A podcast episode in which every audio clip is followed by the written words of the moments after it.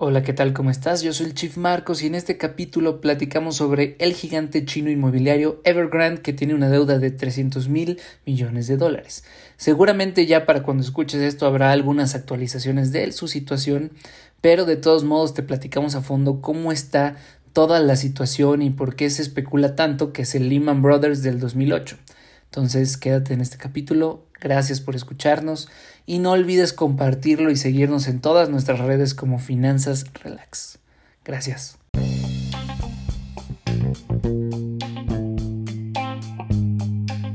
Hey, ¿qué tal? Bienvenido a Finanzas Relax.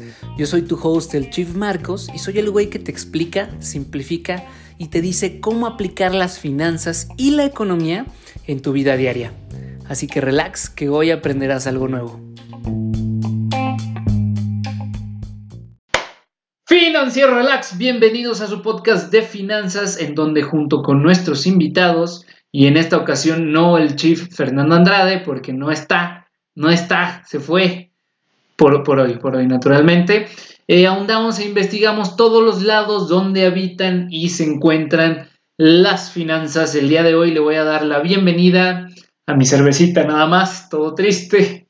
Oigan, hoy tengo una 2X, me, agrada, no, no soy tan, tan, tan fan, pero bueno, pues se hace lo que puede, lo que se puede con lo que se tiene. Entonces, salud a toda la audiencia, salud a todos los que se van conectando, saquen su chevecita, pónganse sus pantuflas, este, pónganse en chonitos ya para empezar esta transmisión y ya que puedan estar en su camita en pijama descansando sin ningún detalle. ¿Cómo no? ¿Cómo no? Saludcita. Ah. Oigan, hoy como les decía, el brother no nos acompaña.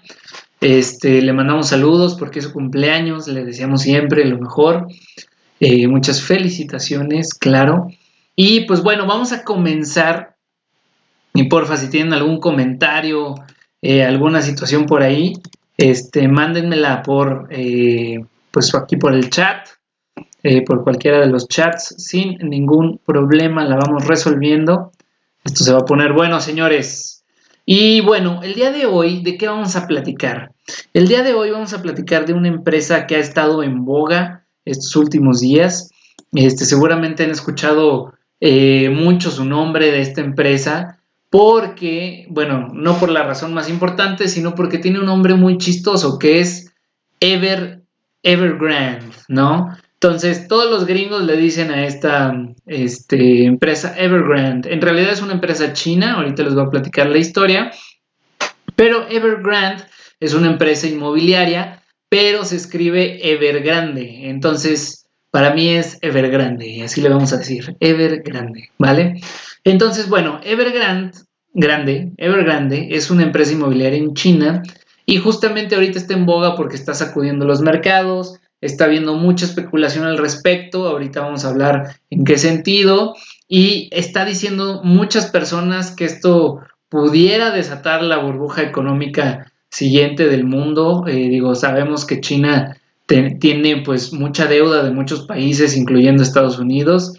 Entonces, si los bancos trataran de subsidiar a, este, a esta empresa enorme china, que ahorita les voy a platicar todos los datos en concreto, pues pudiera haber una crisis económica. Eh, muchos analistas incluso la comparan con Lehman Brothers y lo que pasó en el 2008 con la crisis inmobiliaria. Entonces, pues todo el mundo está así, digo, después de una crisis que tuvimos a causa del coronavirus, eh, todo lo que estamos viviendo y ahorita sufriendo en, este, en esta etapa, y como que de repente viene esta empresa china tan grande y se empieza a desplomar y todo el mundo se empieza a volver loco y todos dicen, no, ¿qué está pasando? No queremos otra crisis, ¿no? Entonces, bueno, les platico un poquito primero de esta empresa. Evergrande o Evergrande para nosotros fue fundada en 1996 por Hugh Can Yan. Hugh Kayan. Hui, Hui Kayan, Hui Kayan, perdón, mi pronunciación no es la, la mejor. Pero bueno, este es un empresario chino y bueno, según esto, ha vendido más de 12 millones de viviendas. Imagínense eso, ¿no? Digo, por ejemplo, aquí en San Luis creo que somos un millón de, habitantes en el área metropolitana. Entonces, pues 12 millones de viviendas está cabrón. Es mucho, es un chingo, ¿no? Eh, la empresa ocupa el puesto 43 en la revista Fortune de las 500 empresas más grandes del mundo. Digo, para que se den una idea, eh, dentro de las 500 empresas más grandes de todo el universo y de todo el planeta, esta ocupa el puesto 43. Entonces, imagínense, es como si, eh, digo, a lo mejor unos lugares más arriba, pero como si Google o Amazon o una empresa de este estilo se viniera abajo, ¿no? Y según Forbes, es el millonario número 10 de China. Esto hablamos de Hui Kayan, ¿no? Obviamente. Tiene 1.300 proyectos en 280 ciudades de China. Eh, tiene más de 200 mil empleados. Chéquense este, este, dato porque también está preocupante. Imagínense que se vaya a empezar a caer. Y tiene más de 200 mil empleados y genera casi 3.8 millones de empleos indirectos. O sea, digamos que si estuviera en San Luis, Potosí, Estado, esta empresa le daría indirectamente trabajo a todos los potosinos. Así, así como lo oye aquí en su estación, ¿verdad? Eh, y también es dueño del equipo de fútbol local eh, Guangzhou FC. Chéquense este dato. Y ahorita les quiero dar también un dato justamente del, millonario, porque imagínense que ustedes pues, son eh, billonarios más bien, ¿no? Son billonarios, están en la eh, la empresa está en la revista Fortune, en las 500 empresas eh, más grandes del mundo. Eh, según Forbes, tú, dueño de la empresa y fundador, eres el multimillonario número 10 de China y resulta que tu empresa se está yendo abajo. Y aquí justamente dice que parte de su riqueza proviene del 71% de las acciones que posee en Evergrande. ¿Esto qué quiere decir?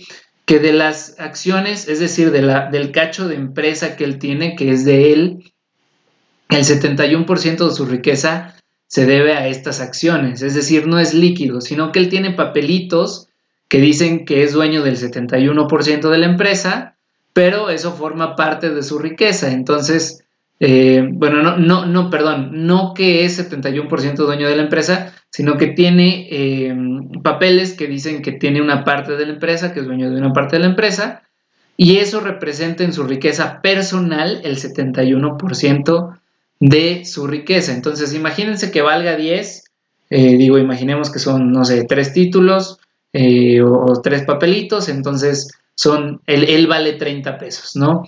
Y en estos momentos que la acción está valiendo 2 pesos, o bueno, 2 dólares, eh, pues eso se convierte en 6, ¿no? Tres papelitos por 2 son 6. Entonces, creo que su riqueza se está viendo mermada en este sentido. Y bueno, les voy a platicar qué está pasando con este grupo Evergrande, eh, o Evergrande para nosotros. Eh, porque ha habido mucho revuelo. Eh, les digo, creo que una de las principales causas por las cuales la gente está como muy asustado con este tema y ha salido mucho en las noticias es porque pues es de es un gigante chino eh, la gente piensa que va a haber una burbuja o sea por este lado está la onda del análisis de decir oye pues es que sabes que este va a haber una burbuja y, y como se está desplomando esta empresa pues eso va a llevar a que se desplome todo como en el 2008 que le pasó a Lehman Brothers, el sistema bancario estadounidense. Entonces, pues obviamente la gente, eh, los mercados están asustados totalmente. Creo que incluso el peso perdió terreno en contra de, de las noticias que tuvo Evergrande Group. Y bueno, les platico un poquito primero de esta empresa. Evergrande Group o Evergrande Real Estate Group, anteriormente conocido como Henka Group, es una empresa de Guangzhou, como ya lo platicamos, en el sur de la provincia de Guangdong, China. Y si estoy pronunciando mal, alguien díganme. Díganme, díganme, ¿no? Y bueno, Evergrande es el segundo mayor proveedor inmobiliario en ventas del país. Chéquense eso, o sea, es el segundo inmobiliario más grande de todo China. Y vende apartamentos, en su mayoría, a clientes de poder adquisitivo medio alto. Ahora, en octubre de 2009, la compañía aumentó 722 millones una oferta pública inicial en la bolsa de Hong Kong. Esto ya les habíamos platicado que cuando una empresa empieza a crecer, a crecer y quieren salir a bolsa, o sea, para que cualquier persona que invierte en bolsa pueda invertir directamente en esta empresa, eso se le llama el IPO, que es la Initial Public Offering, ¿no? O en español, la oferta pública inicial.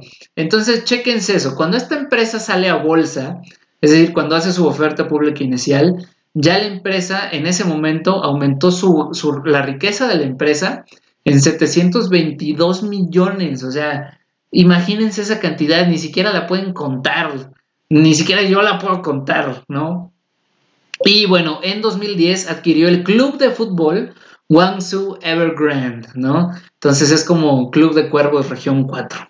Este, y bueno, Evergrande ocupa el puesto 43 entre las 500 empresas más grandes del mundo, según la revista Fortune, y es propietaria del equipo de fútbol que ya platicamos, este, de Guangzhou, y bueno, su inmenso tamaño le permitió incursionar en sectores distintos al de la construcción y los bienes raíces. Chequense esto. Son participantes de la industria automotriz a través de Evergrande New Energy Auto, en el sector turístico con Evergrande Fairyland, en la salud con Evergrande Health y en el sector de consumo con Evergrande Spring. Entonces, imagínense, esta es una empresa que no solamente es la segunda inmobiliaria más grande de China, sino que aparte tiene dinero puesto en otras industrias muy grandes y pues obviamente está ganando o estaba ganando dinero de esto, ¿no? Ahora tiene una deuda, esto es lo importante y es aquí donde viene el susto que todos están teniendo.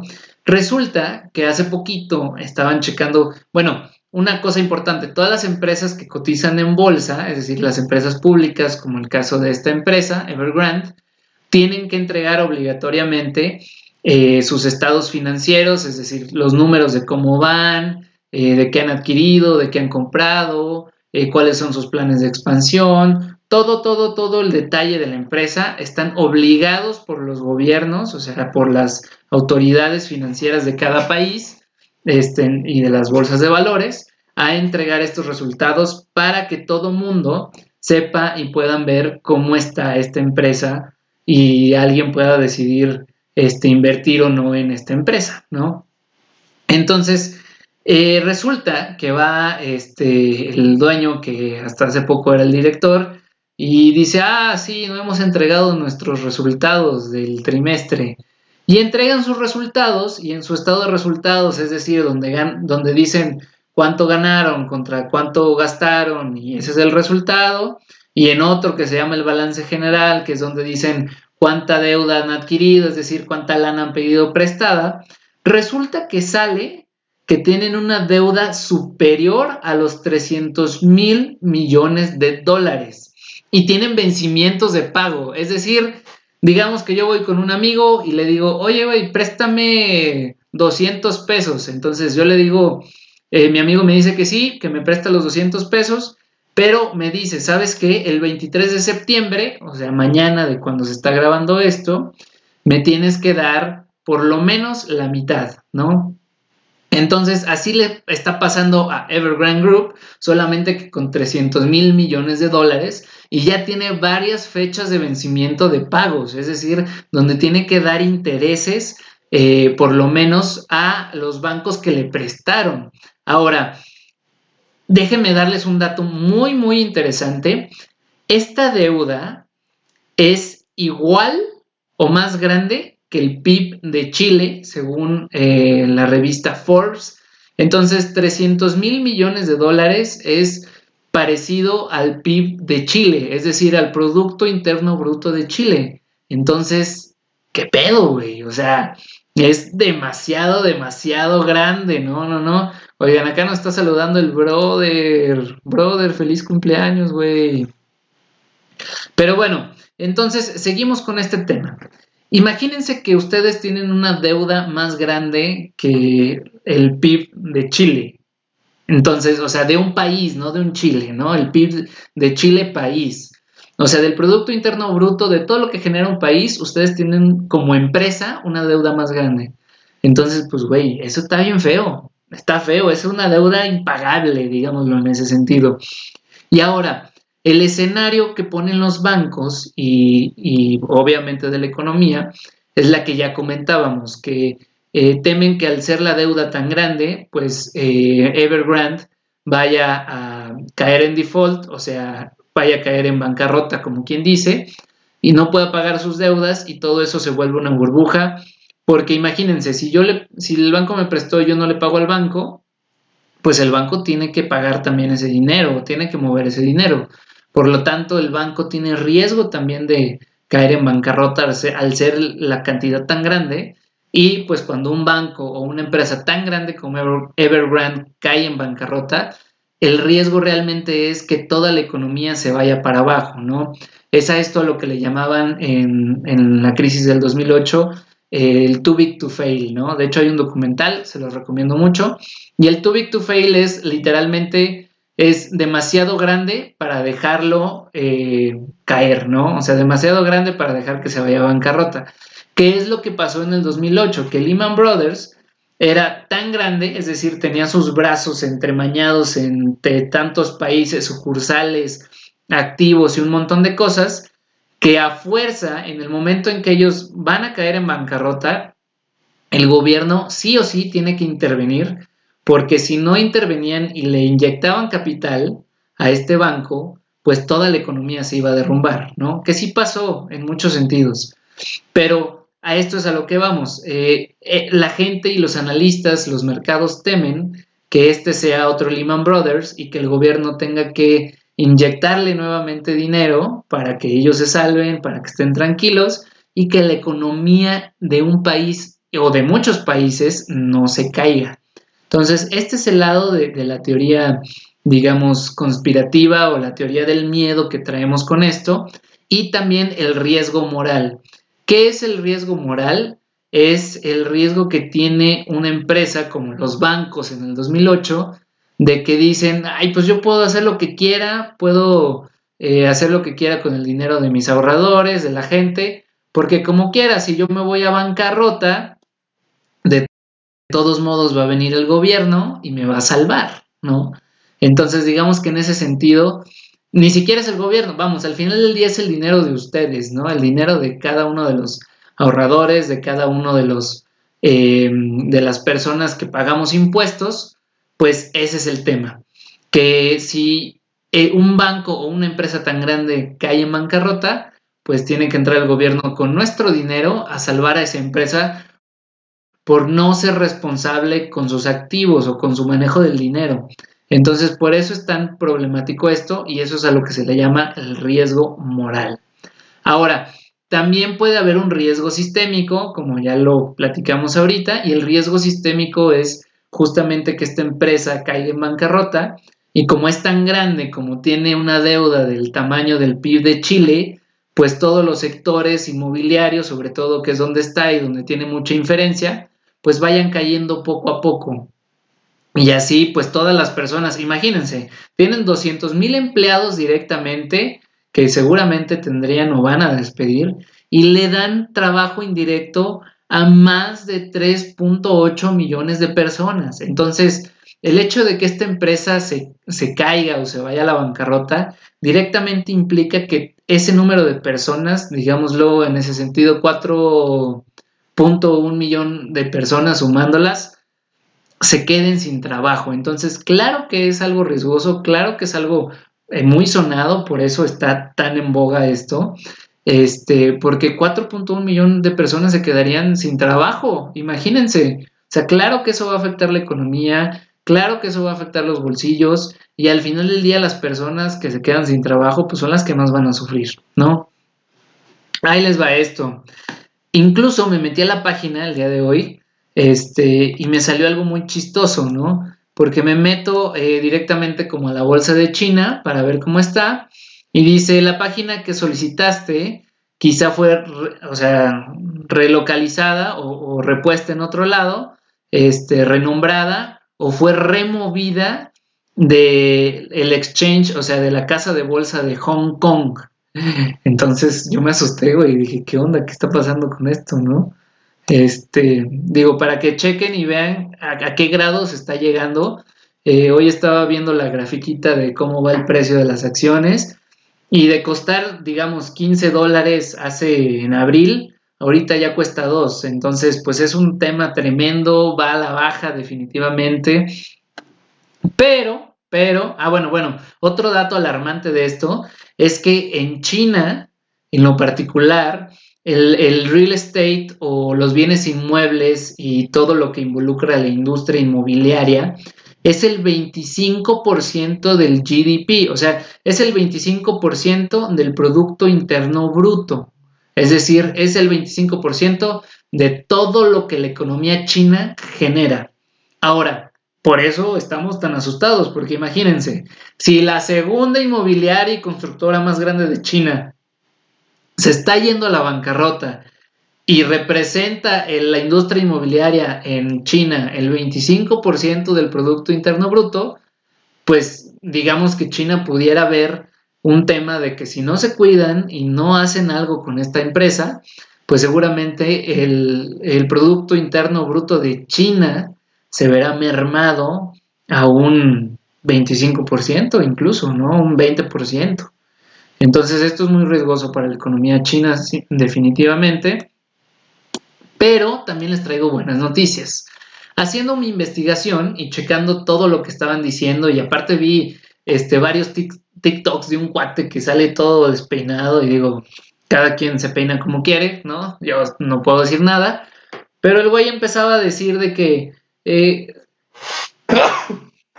Ay, una disculpa. Salud, salud. Ah, pero bueno, el güey empezaba a decir en sus TikToks de que ya la economía inmobiliaria se va a caer en el mundo, sálganse de ahí, no vayan a la, industria inmobiliaria, ya vieron lo que está pasando con Evergrande, se va a caer, se va a hacer una bola de nieve, se va a caer la economía del mundo, váyanse las criptos, porque al parecer este güey vende algún paquete de criptos, entonces pues obviamente esto no es cierto, ¿no? A ver, y vamos a verlo desde el punto de vista de análisis. Ya salieron los analistas de JP Morgan, que es uno de los bancos más grandes del mundo, este, justamente ya salieron a, platicar, el especialista de mercados asiáticos ya salió a decir por qué no se va a dar una crisis de ese tamaño o de ese grado. Ahora, todo puede pasar, pero lo que estos analistas ya expertos en el tema están diciendo es que en realidad lo que pasa con esta empresa es que sí, es muy grande en China y todo esto que ya comentamos, pero tampoco tiene tantas garras metidas en muchos lados como para ser un riesgo sistémico para la economía mundial. Ahora sí puede ser un tema para la economía china, eh, que más bien ellos comentan que el, gobierno chino es el que tendría que actuar y moverse en este sentido, pero los analistas coinciden en que no, eh, no perdamos la calma, y en que en realidad eh, no, no pudiera hacerse algo muy sistémico, ¿no? Es decir, muy grande y que afecte a todo el mundo. Ahora, la real pregunta aquí de ustedes, sobre todo de la mayoría de, gente que nos ve aquí en Finanzas Relax, es el caso de Evergrande podría impactar a México. Pues bueno, resulta que también entrevistaron al especialista de Citibanamex y justamente, eh, pues comentan lo siguiente, ¿no? Les voy a platicar otra vez un poquito de todo. Ya habíamos platicado que tiene que cumplir el pago de su deuda debido a eh, pues la escasez de efectivo, se endeudaron mucho. Vamos, se engolosaron en pedir préstamos esta empresa Evergrande y al final pues no tienen el flujo de caja y de efectivo para pagarlo, ¿no? Entonces ese es un problema, es el problema que tiene esta empresa. Ahora, ellos piensan, o Citibanamex, el analista que tiene un nombre bien pinche raro y por eso no lo puedo pronunciar, pero se llama Cursin, Cursin, Cursin, le vamos a llamar Cursin, ¿no? Entonces, Don Cursi consideró que no es algo que se le parezca a Lehman Brothers, como estamos platicando y que han platicado muchos analistas eh, expertos y muchos amateurs, sobre todo en TikTok, para que no se crean todo lo que ven. Pero justamente dice, pero si algo que China va a tener que enfrentar un poco a poco con un dilema similar al caso estadounidense, si salva, es decir, si el gobierno chino decide inyectarle capital a esta empresa Evergrande, por lo que ya platicamos del riesgo moral, ¿no? Que el riesgo moral es que como el gobierno tenga que intervenir eh, y le inyecte capital directamente a esta empresa Evergrande para que no caiga en bancarrota y no haya eh, un tema económico más grande, pues Evergrande va a decir, ay, pues puedo hacer lo que quiera, me puedo ir a la bancarrota, no me importa, me vale madre. Como quiere el gobierno y, sus contribuyentes, es decir, cada ciudadano que aporta impuestos, pues eh, voy a hacer lo que quiera, de todos modos ellos me van a venir a salvar, ¿no? Y bueno, ahora, este es otro dato muy interesante, que a pesar de que ya comentamos que los especialistas dicen que no hay un riesgo sistémico de que se haga eh, un tema mundial, la deuda de la firma, es decir, la deuda de Evergrande, equivale al 2.04% del PIB de China. Entonces, por un lado vemos dos cosas importantes. Por un lado, el, 25% del PIB de China, es decir, del Producto Interno Bruto, tiene que ver directamente eh, con la industria inmobiliaria y ahora vemos que la deuda que tiene este Evergrande es del 2.04% del Producto Interno Bruto de China, que ya hablamos que es y, o sea, la deuda es igual al PIB de Chile, ¿no? Entonces, imagínense, es, demasiado grande, ¿no? Obviamente es la segunda economía más grande del mundo, eleva el riesgo de que si no empiezan a pagar Evergrande, si no empieza eh, a pagar los créditos que ya tenía, pues sí se puede venir abajo, pero eh, digamos de manera controlada y sobre todo ahorita que está como muy, muy, muy, muy, muy en boga, ¿no? Ahora, ¿Cuándo tiene que pagar Evergrande estos compromisos para que todo mundo esté tranquilo? Pues bueno, primero, el día de mañana, 23 de septiembre, van a tener que pagar más de 80 millones de dólares en intereses. Entonces, vamos a ver si para el día de mañana, bueno, que en China supongo que ya es, este, no, no traigo bien el horario, pero eh, ya el día de mañana, imagínense ustedes que tienen una empresa y el día de mañana tienen que pagar 80 millones de dólares de su bolsa. Entonces, pues está cabrón. Vamos a ver, mañana será un gran día o más bien hoy en la madrugada que abran el mercado chino y japonés y los mercados asiáticos en general, pues va a ser un punto muy importante a vigilar y creo que va a ser un gran día eh, para los mercados porque va a tener que salir esta empresa Evergrande a decirles a todos si puede pagar o no. Y ahora, fue el segundo mayor grupo, ¿no? Y ya, ya platicamos de esto, que fue el segundo mayor grupo inmobiliario. Y eh, saqué otras estadísticas también que venían ahí en Bloomberg, en esta plataforma de finanzas. Y hay una que decía, y me llamó mucho la atención, que te pone la estadística de cuánto te da al, al al año este, de rendimiento, ¿no? Y que se, llama One Year Return y viene en menos 85.67%. O sea, estás perdiendo el 85% del valor de tu dinero si metes la, la, tu dinero ahí a Evergrande, en la, en la eh, digamos, en la acción de Evergrande a la fecha. Eh, tengo el dato de cuánto porcentaje tiene Evergrande en el sector en China eh, no, no tengo el dato, se los voy a buscar ese dato. Muchas gracias, Mimao, por la pregunta. No tengo el dato de cuánto porcentaje tiene en China, o sea, porcentaje del sector. Pero digo, yo me imagino que, que si está arriba, por lo menos, híjole, me animaría a decir que de un 50%, ¿no? Porque ya vimos que es la segunda inmobiliaria más grande de China, eh, tiene más de 200 mil empleados, 3.8 millones de empleos indirectos. Eh, aquí les pasé otros datos al inicio, tiene 1.300 proyectos y eh, en 280 ciudades de China, ¿no? Entonces, sí les voy a sacar el dato, se los voy a poner ahorita, ahorita que lo busque. Eh, pero es, un, es, un, es un gran, una gran pregunta. Ahora, ¿qué pudiera pasar en el lado bueno, haciendo un poquito las conclusiones?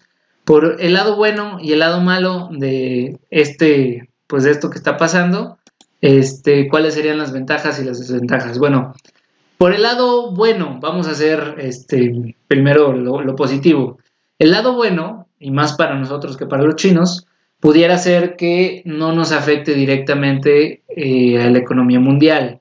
Ahora, de todos modos, es complicado que no le afecte a la economía mundial de cierto modo, pero digamos que en un punto a favor de esta empresa o de no tan de pánico es que eh, pudiera no expandirse mundialmente, ¿no? porque ya escuchamos, bueno, eh, les platiqué lo que dijo este analista de JP Morgan, eh, que en realidad es algo un poquito más controlado, que tendría que actuar el gobierno chino, obviamente. Eh, y bueno, esta es la parte buena, ¿no? Que quizá si hay una intervención temprana, es decir, antes de que la acción baje todavía más, pues pudiera controlarse, que pudiera haber un riesgo moral, pero que pudiera estar todo tranquilo y la gente pudiera continuar con su trabajo y no tantas personas en China perdieran su empleo. Ese es el lado bueno si hubiese una intervención. ¿Cuál es el lado malo? Ahora, es lo que yo les decía al inicio.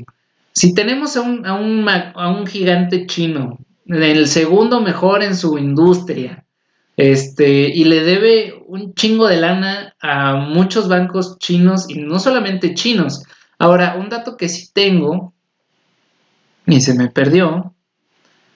Eh, ah, es que el 24% de la deuda que tienen está en otras divisas. ¿Esto qué quiere decir? Que de esos 300 eh, mil millones que deben, el 24% de eso es, está en otras monedas, es decir, puede ser que venga de otros bancos que no sean chinos. Entonces, dependería y tendríamos que meternos a fondo en cada banco o ver cómo, cómo y cuánto le prestaron para ver si ese banco que le está prestando y que no está recibiendo la lana no está teniendo justamente estos problemas de liquidez y de retorno de inversión eh, en los bancos, ¿no? Esta sería la cara mala, que en realidad como ellos no están pagando y si el día de mañana o hoy en la madrugada salen y dicen que no van a pagar, pues puede ser que estos bancos empiecen a caer en situaciones complicadas, que tengan que recortar personal, que tengan que este, acudir a eh, diferentes incentivos, que tengan que, eh, pues, digamos, quitar los números buenos de su estado de resultados y poco a poco, pues, se vayan desgastando y se vaya haciendo una burbuja en este sentido. ¿Cuál es la otra cara mala que podemos ver en esto?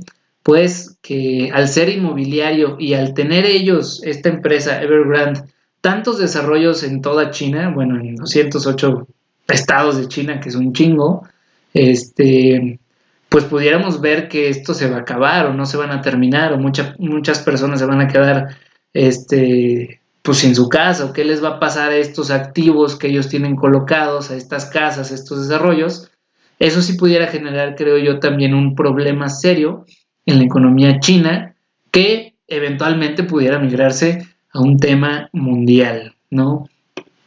Entonces, pues, ustedes, ustedes qué piensan, no sé si tengan alguna duda, si hayan escuchado algún otro chisme por ahí. En realidad este fue un, podcast cortito, pero quería ver si lo abríamos a preguntas. Este, no sé, por ejemplo, Mao, ¿qué opinas por allá? Que yo sé que tú eres muy bueno en esto, este, y que también tienes, tienes skin the game, inmobiliariamente hablando, ¿no?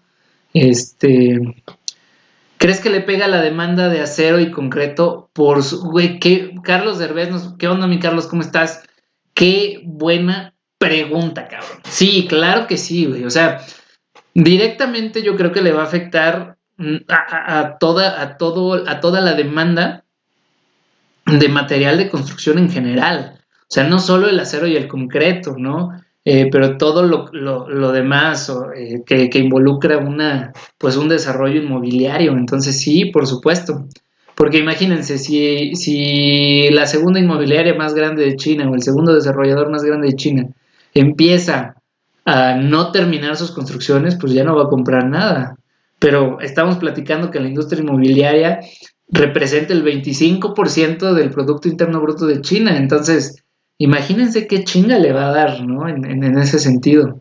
Pero muy buena pregunta, Carlos. ¿Tú qué piensas, Carlos? Escríbenos qué, qué, piensas sobre, sobre el caso Evergrande. Evergrande, Evergrande. Siempre grande, nunca en grande, señores. Díganos aquí, nos están escribiendo también acá en Instagram. Saludos, saludos también a ustedes.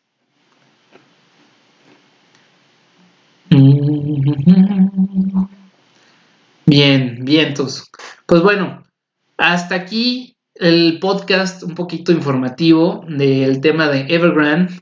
Este, sí queríamos tocarlo, sí queríamos tratarlo porque pues la gente está muy asustada, no sabemos qué esté pasando realmente, eh, no sabemos todavía exactamente las consecuencias que vaya a haber, eh, tanto para China como a nivel mundial, pero pues recordemos que China también, por otro lado, es tenedora de deuda importante de todos los países, entonces pues también inclusive le pudiera afectar a Estados Unidos de manera directa si es que alguno de estos bancos con, con muchos bonos, este, pues, pues llegar a, caer en bancarrota, ¿no? Eh, le llega la ola de defaults a México, como el caso de Lehman Brothers. Yo creo que no, yo creo que no, la verdad, este, o eso esperamos tú y yo, que no, que no le llegue definitivamente, pero eh, hace rato en la, en la tarde que estuve haciendo la investigación, sí leí a varios analistas, tanto el cuate de JP Morgan, este, un cuate de Citibanamex, este, también creo que el analista de, eh, de Vancomer, y, y, coincidían en lo mismo, ¿no? De que si bien es algo importante que el gobierno chino tiene que, preocuparse y ocuparse en ese sentido, eh, que lo, o sea, ellos creen que no tienen tantos brazos metidos en muchos lados como Lehman Brothers, o sea, en ese sentido, vamos, Lehman Brothers pues tenía este, muchas actividades en muchos otros países. Entonces, que eso fue lo que al final detonó que, estos defaults le llegaran a Estados Unidos, llegaran a eh, pues Europa, México, etcétera, etcétera. Y en este caso los analistas coinciden en eso, ¿no? Que como Evergrande no tiene tantas, digamos, sí es muy grande en China, pero fuera de China no es tan, tan, tan grande. Entonces que por ese motivo o esa razón dan de que pudiera eh, controlarse en China y no llegar a México, este, como el caso de Lehman Brothers en el 2008. Muy buena, muy buena también. Qué buenas preguntas, señores, ¿eh? Puro crack aquí. A ver, déjenme doy un trago a mi cerveza.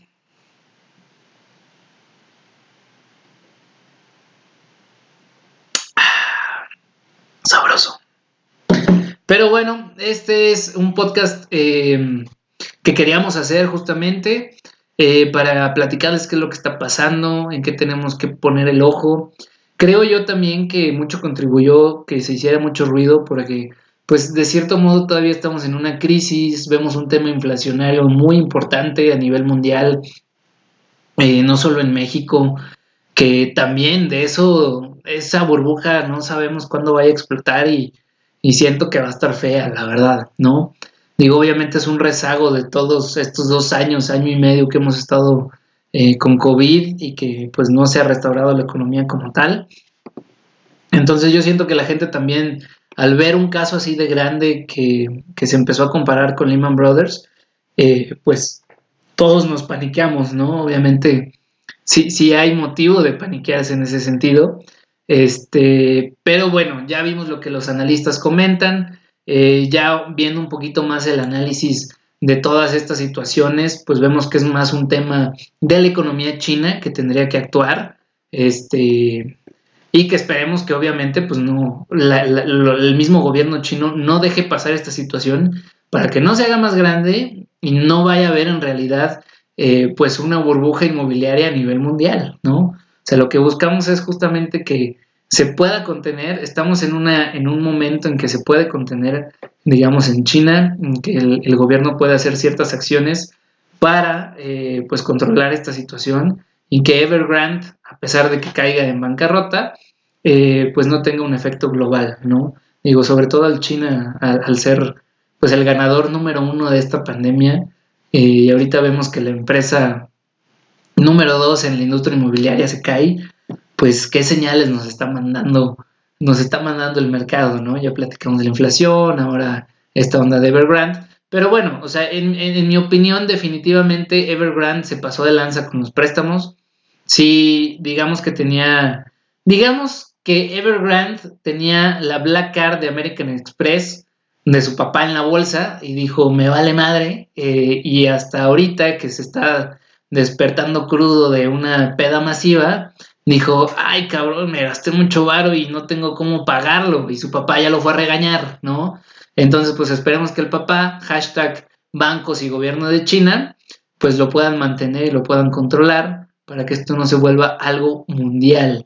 Pero por lo pronto, pues pueden estar tranquilos de que no, no va a pasar a mayores, eso esperemos, pero también hay que estar atentos. Ahora, esto también es importante mencionarlo porque muchos de los comentarios que vi en internet, eh, sobre todo en TikTok, les repito, en TikTok sí hay cosas muy chidas y creadores muy fregones, pero así como hay gente chingona, hay analistas de sillón muy, muy malos. La neta no se crean todo lo que dicen. Digo, sobre todo me quedó el, el recuerdo de este cuate todo despeinado así, medio raro, que salía y decía, no, no, no, se va a caer la industria inmobiliaria a nivel mundial, vean lo que le está pasando a Evergrande, cámbiense a las criptos, ¿no? Pero, y, luego decía este güey, este, métanse a mi liga y yo les enseño cómo invertir en criptos, de que, güey, pues no, dude, ¿no? O sea, el hecho de que a una empresa grande este, le esté pasando esto en la industria inmobiliaria, no necesariamente, quiero poner esta palabra en, contexto, no necesariamente tiene que ser porque toda la industria, o no necesariamente eh, la, la, consecuencia es que toda la industria a nivel mundial se caiga. Pues por supuesto que no. O sea, yo sigo pensando que invertir en bienes raíces es muy bueno en sus múltiples formas y sobre todo aquí en, en, México que ya está viendo muchas oportunidades, por ejemplo, Sin Ladrillos, Brick, todas estas empresas fintech nuevas, pues nos están dando la oportunidad de invertir con, con montos menores, ¿no? Y les digo, la ventaja, yo no les diría, pongan toda su lana en, en, el tema inmobiliario, yo más bien lo diría, les diría, y como siempre les decimos aquí en Finance Relax, háganlo parte de su portafolio. Es decir, una parte de sus inversiones o de lo que ustedes quieran construir en su futuro financiero, pónganlo en inmuebles. Es muy bueno. ¿Por qué? Porque al final del día, si, si te metes en un buen inmueble y haces tu tarea antes de, hacer tu inversión, pues seguramente vas a tener un muy buen respaldo, que es el, el, inmueble per se, ¿no? Es decir, ya tienes un patrimonio, no solamente pusiste tu lana y, y estás ganando una plusvalía, sino que pusiste tu lana y tienes un respaldo, ¿no? Tienes una propiedad como respaldo de esa inversión que al final puedes, puedes mover en algún momento.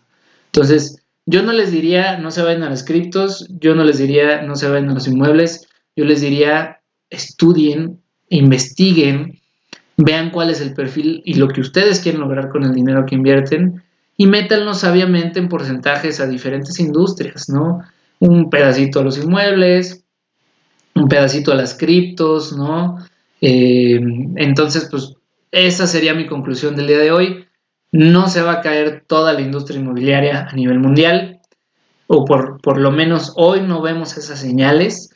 Creo que fue más bien una noticia de pánico que estuvimos eh, pues sufriendo en esta semana, porque pues obviamente, obviamente si o sea, si es alarmante en el sentido de que dices, güey, pues ¿qué le está pasando? ¿no? Es como si el día de mañana dijeran que el grupo Carso se está yendo a la bancarrota, pues obviamente todos nos asustamos, ¿no?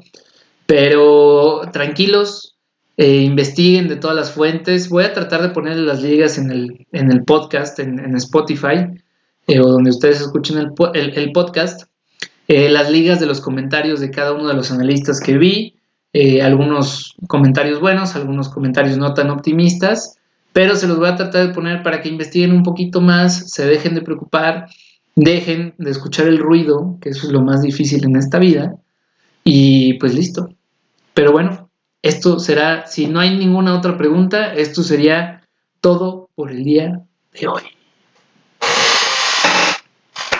Financiero Relax, pues muchísimas gracias por acompañarme en esta transmisión de podcast de Evergrande y eh, la burbuja inmobiliaria, eh, platicamos de todo el tema, eh, creo que un poquito a fondo. Eh, la conclusión es no se asusten, hay que investigar. Y en ese sentido, este, pues también les digo que pues lamentablemente no estuvo el brother. Nuevamente vayan a sus redes y denle mucho cariño porque es su cumpleaños, cumpleaños del buen brother. Brother, ¿cuántos cumplirá? Como treinta y tantos creo. Pero bueno, ya luego le preguntamos. pero en fin, este, pásenla muy bien, Financiero Relax. Recuerden que estamos aquí para educar, para ayudarlos a cumplir sus metas financieras, para que entiendan este mundo lleno de bancos centrales y no sé cuánta madre dice el brother, ¿por qué no estás, güey? Este, pero bueno, de bancos centrales y locuras financieras, para que tengan estas herramientas para decidir, ¿no? Y, y, nada más les quiero dejar este mensaje porque creo que es muy importante. Oye, Marcos, ¿por qué hablar de Evergrande si a lo mejor yo ni, o sea, pues, está en China, güey, a mí no me importa y ya vi que se va a caer la industria inmobiliaria y voy a sacar mi dinero de ahí? Pues justo por eso los queremos informar, para que sepan que las inversiones no son malas, para que sepan cuál es la situación real de las cosas y que con base en eso pues puedan tomar sus decisiones. Financiero Relax, muchas gracias.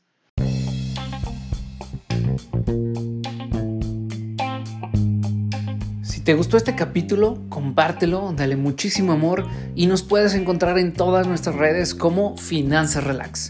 Espero verte pronto por aquí y muchas gracias por escucharnos.